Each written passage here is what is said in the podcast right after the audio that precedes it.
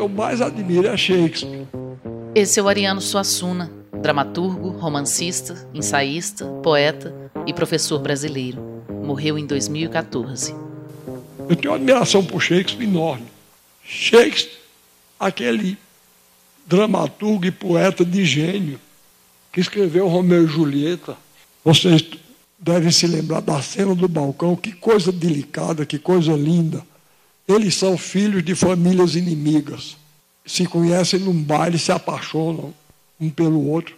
Romeu pula, depois do, baile, pula o muro da casa de Julieta e vai espreitar. Julieta, por outro lado, está lá no quarto dela em cima, é a famosa cena do balcão. Ela vem para a varanda da casa e começa a, a falar dele. Quando ele se apresenta, ela diz: Poucas palavras dessa voz ouvi, mas pelo som logo as reconheci. Tu não és o Montecchio, não te chamas Romeu? E ele responde: Não, minha bela, nem Montecchio, nem Romeu.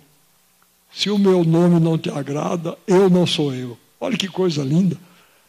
Pois bem, é nessa mesma peça, tem uma hora que Romeu está pensando em Julieta.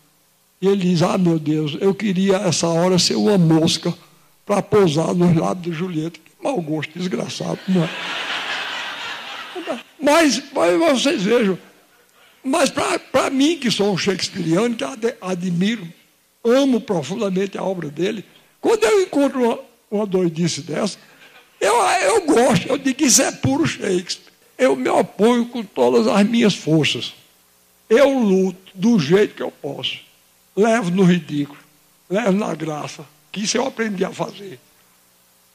Eu não tenho poder político, nem tenho poder econômico, mas tenho uma língua afiada da peste. Vocês vão ver.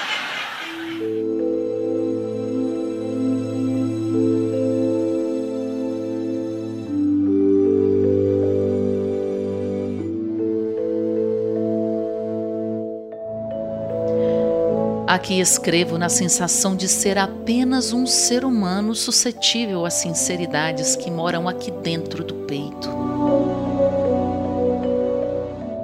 Aquela vontade de vomitar sinceridades pessoais parece uma rajada tão pandêmica quanto os nossos medos de reconhecer fraquezas. Eles nascem em quase todo o ventre de mulher. Quando eu era estudante de sociologia. Esse quem fala é o Betinho, Herbert de Souza. Ele foi sociólogo e ativista dos direitos humanos brasileiro. Morreu em 1997. A Geografia da Fome era um, um livro obrigatório. Né? E mais do que o livro, a temática que ele levantava. Né? eu acho que ele foi que disse: existe fome no Brasil ele foi que deu à fome o estatuto político e científico quando ele levantou essa questão. Porque o Brasil tem essa característica curiosa de, de ocultar. É o país mais ocultista do mundo. Né? Ele oculta uh, os seus grandes problemas. Ele só gosta de exibir uh, as suas vantagens.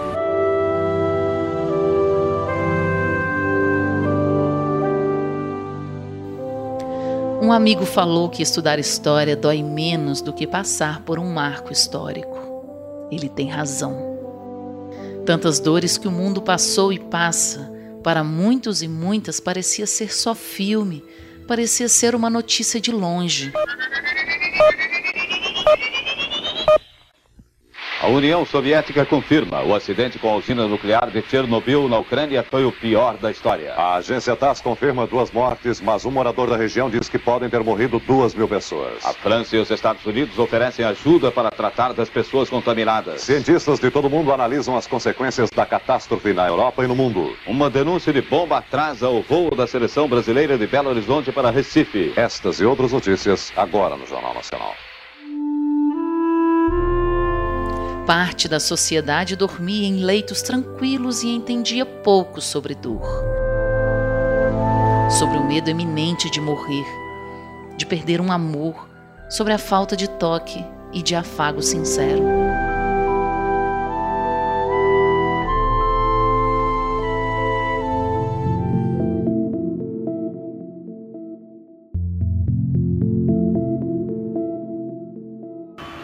Somente a região da Lombardia, a mais castigada pela pandemia, tem 60% dos 10 mil mortos de todo o país.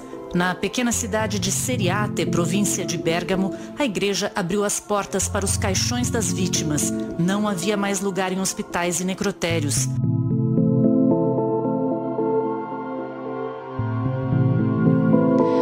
Na chegada de um vírus mais poderoso do que bolsa de valores ao mundo, as relações comerciais viram o grande susto sobre serem o sentido prioritário das nações. A gente vem descobrindo que talvez elas, as relações exageradamente comerciais, podiam ter sido melhores podiam ter sido geridas por seres menos desprezíveis e menos desinformados sobre o verdadeiro sentido de serem pagos pelo que fazem. Por isso devemos mandar um SOS ao mundo. Esse é o jornalista equatoriano Henry Carrascal. Um Mayday ao mundo. Solo não vamos a poder enfrentar esta tragédia. Há países em Europa que não han sido tão golpeados, países em Europa del Este, los países nórdicos, que tienen capacidad para auxiliarnos, que tienen capacidad para ayudarnos. Hay países árabes tremendamente ricos.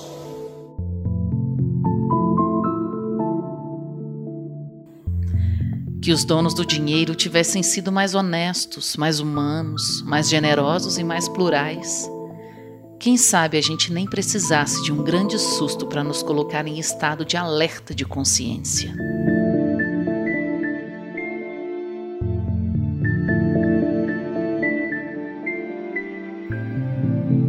Fim, depois do vírus mais poderoso do que dinheiro, o que realmente importa é saber nadar e saber salvar outras vidas que se afogam.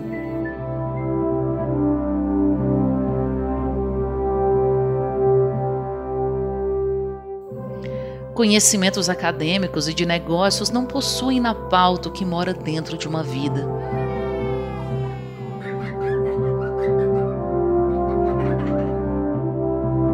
Passeia-se pelo show do consumo externo e fé na prosperidade financeira. Tinha 225 pontos, pode ser resgatado 5 dólares equivalente a 500 pontos e outros Foto valores. de pobreza de alma, daqueles incapazes de soletrar a palavra diálogo. America first. America first. America first.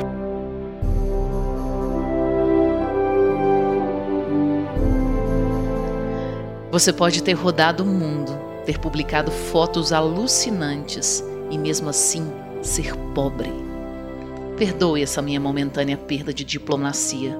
São toques sinceros a todos os seres respirantes do planeta.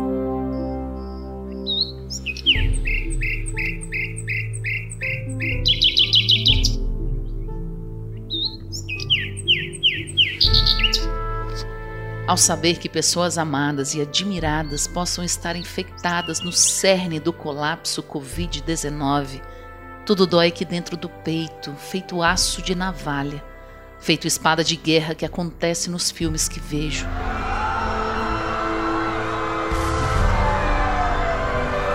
Confortavelmente, os filmes acabam em poucas horas. A realidade tarda. Ela é mais séria. Ela é mais do que um roteiro.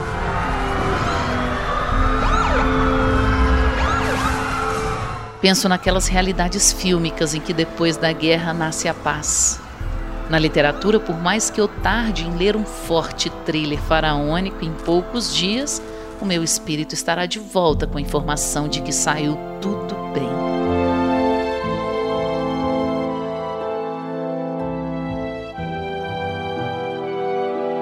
Mesmo nas grandes pestes, nos impérios e nas tiranias vorazes, o grande mal era vencido no final pela força do povo.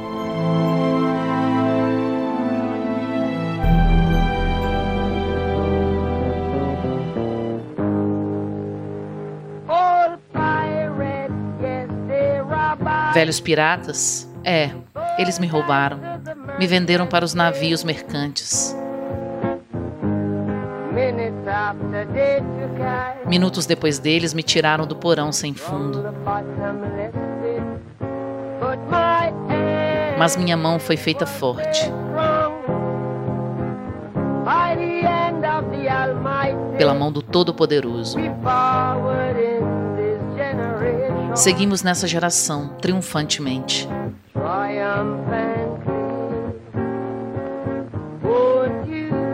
Você não vai ajudar a cantar essas canções de liberdade?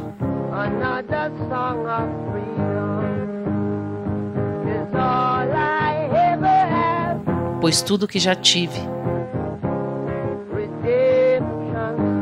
Canções de redenção. Canções de redenção. Quem canta é Bob Marley, cantor, guitarrista e compositor jamaicano, o mais conhecido músico de reggae de todos os tempos morreu em 1981.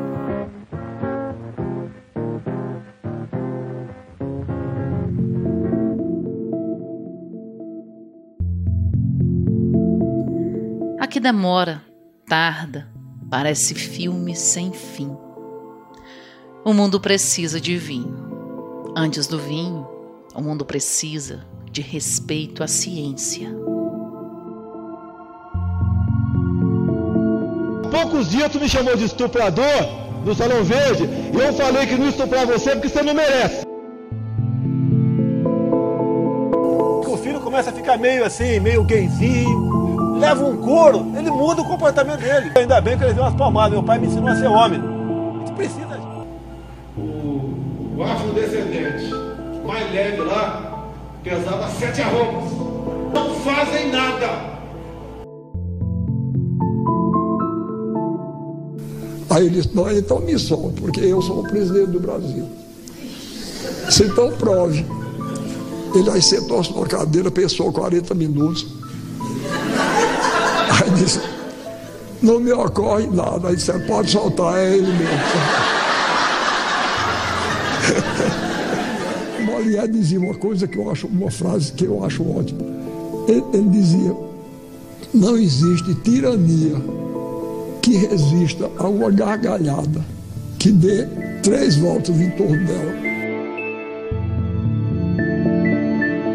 Não existe tirania que resista a uma gargalhada que dê três voltas em torno dela. De Belo Horizonte, Minas Gerais, Brasil. Abril de 2020. Roteiro e edição Raquel Alvarez. Este podcast foi editado por Banana da Terra.